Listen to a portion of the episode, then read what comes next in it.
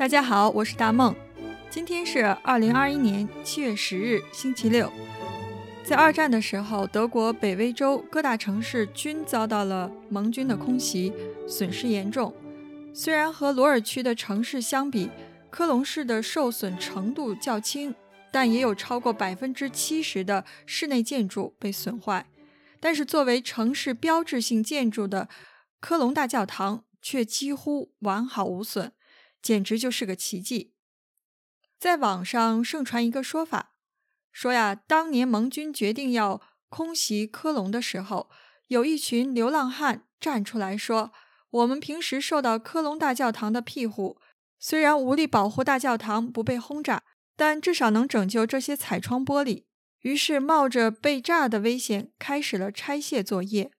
当盟军轰炸机的飞行员看到这一幕的时候，纷纷被感动了，于是象征性的轰炸了一下周边区域，就离开了。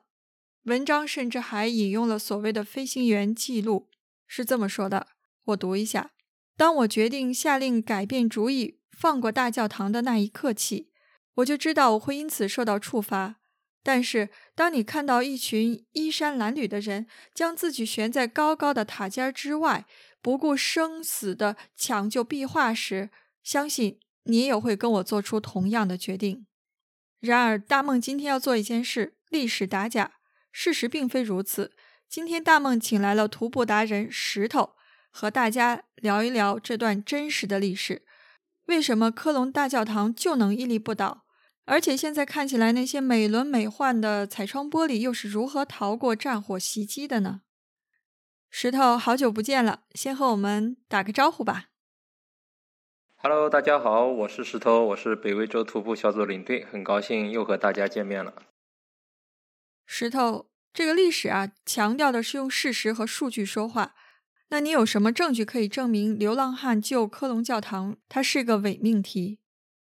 哎，是有的。你其实仔细想想就会觉得不对劲，因为科隆遭到空袭，它不是在二战之后才有的事。首次空袭一九四零年就发生了。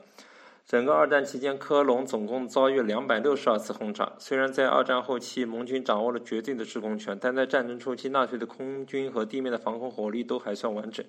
所以，盟军当时的空袭一般都是在夜间进行的高空轰炸。那时候导航技术还不发达，能不能顺利摸到科隆都是个问题。即便顺利到了科隆几千米的高空，又是大晚上，谁他妈还有闲心去注意科隆大教堂上面有没有流浪汉呢？就除非盟军飞行员个个都是葫芦娃里的二娃。葫芦娃里的二娃可还行，不过你这个比喻倒是挺形象的。二娃天生是有一双千里眼，有一对顺风耳。小孩子都知道，这个童话里都是骗人的呀。是啊，所以完全就是瞎扯。战争初期，受于德军的地面防空火力，盟军轰炸机都是到了地方丢了炸弹就跑了，连瞄准都来不及。那时候又没有精确制导的武器，命中率可想而知。炸弹丢出去能不能中，就完全看炸弹自己的造化。一九四三年的时候，美军还有个评估，说盟军夜间轰炸能达到的水平，大约是每十颗炸弹能有一颗落到目标五公里以内的范围。这个结果还是经过三年的夜间轰炸练级才取得的成绩。可想而知，初期轰炸的战果肯定会比这个数据更差。其实我也看了一些有关的资料。事实上，这个整个二战期间，科隆大教堂总共被七十颗炸弹命中过，其中有十四颗是重型航弹。当时你远远的看科隆大教堂，可能会觉得它是幸运的躲过了战火，毫发无伤。但是其实你走近前再看它的时候，其实它已经是伤痕累累，可以说是满目疮痍。他还能站着，其实就是一个奇迹了。不过咱这话又说回来了，那科隆大教堂它能屹立不倒的真正的原因是什么呢？哎，这个我还真知道。科隆大教堂得以保存，还其实还有两个重要的原因。第一是科隆大教堂哥特式的建筑结构拯救了他自己。一方面，科隆大教堂的屋顶斜度非常大，这就类似于把坦克的炮塔做成了斜面。首先，炮弹击中之后有一定的概率会被弹开，威力自然就大减了。其次，根据三角原理，一枚水平射来的炮弹击中斜面装甲以后，需要穿过的钢板厚度相当于三角形的斜边，所以当时的燃烧弹普遍都不能贯穿科隆大教堂的屋顶层。另一方面，科隆大教堂内部空间又很大，当时彩窗玻璃都在战前就被拆下来运走了，所以即便被航弹贯穿，冲击波也能迅速的扩散，不会对主体结构造成严重的破坏。看来是克隆教堂给自己穿了件金钟罩铁布衫，所以命硬啊。你刚才说有两个原因，这个第二个原因是什么呢？嗯，第二个原因是当时还有一支独立运作的由志愿者组成的教堂灭火队，即使在轰炸最猛烈的那时候，他们也从来没有远离过教堂。所以，燃烧弹引起的火灾一般都能在空袭结束后迅速被扑灭。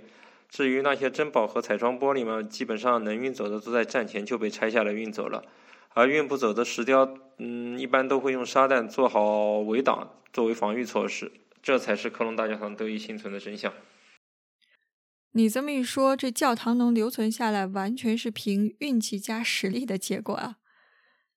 嗨，其实说到这里，故事可能还只是说了一半，因为克隆大教堂屹立至今，还离不开一群工匠对于克隆大教堂的维护嘛。之前国内有一部热播的纪录片叫《我在故宫修文物》，其实，在遥远的西方，在德国的克隆大教堂，同样的故事也一直在上演着。一八二五年，在克隆大教堂还没有正式完工的那会儿，克隆大教堂教堂建筑管理处就正式成立了。在后面将近两百年的时光里，一支由石匠、雕工、屋面工、木匠、粉刷匠、电工、钳工、修复窗户玻璃的人员，还有金银匠等专业工匠组成专业队伍，其实一直在不间断的对大教堂进行着日常维护。今天真的是跟石头长知识了。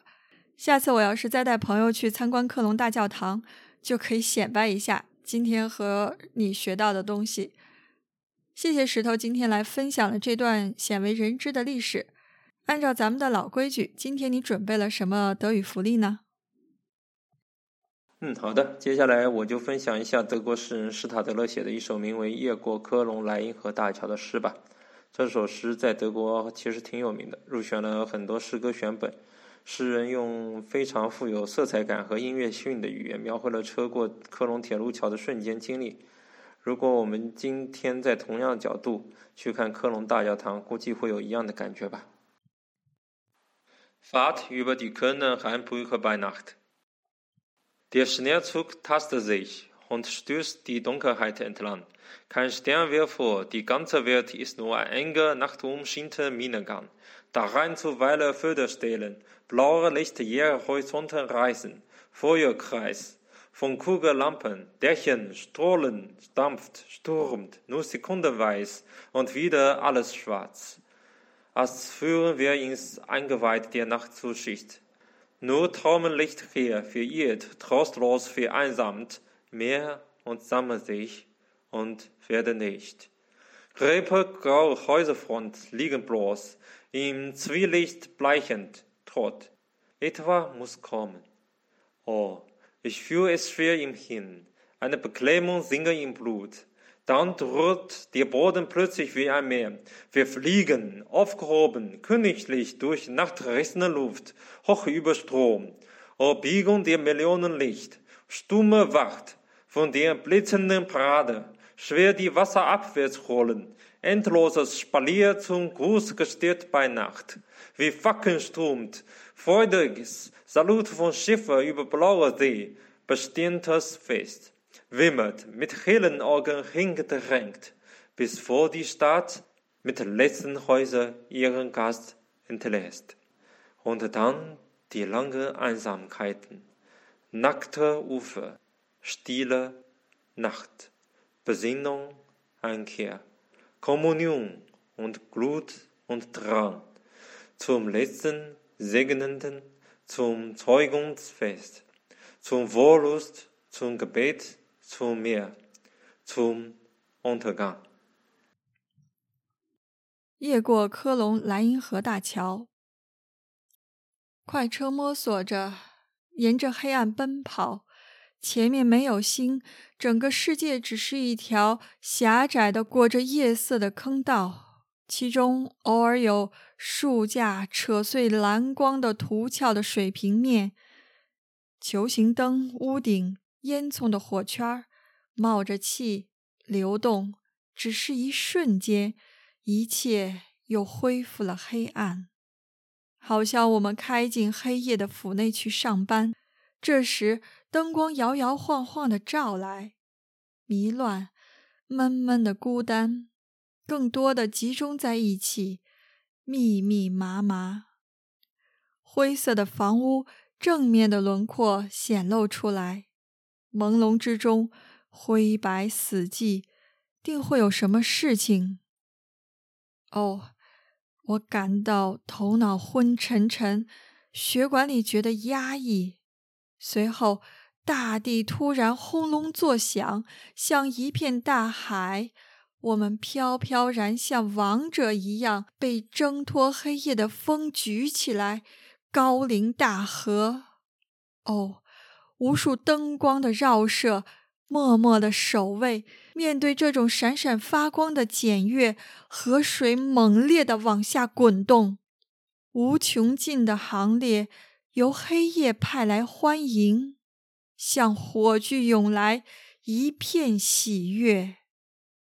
蓝海上的船舰的礼炮，星光灿烂的佳节，熙熙攘攘，张着明亮的眼睛挤去。一直到城市剩下最后的屋子送客之处，然后是漫漫的孤独，光秃的河岸，沉寂，黑夜，沉思，冥想，交流，激情和渴望，面向最高的祝福者，面向升职良辰。面向欢乐，面向祈祷，面向大海，面向灭亡。好的，今天的节目就到这里，谢谢石头做客德语说，欢迎大家关注公众号“北威州徒步小组”。哎，好的，谢谢大木，也欢迎继续关注公众号“德语说”，在这里跟大家道一声早安、午安、晚安。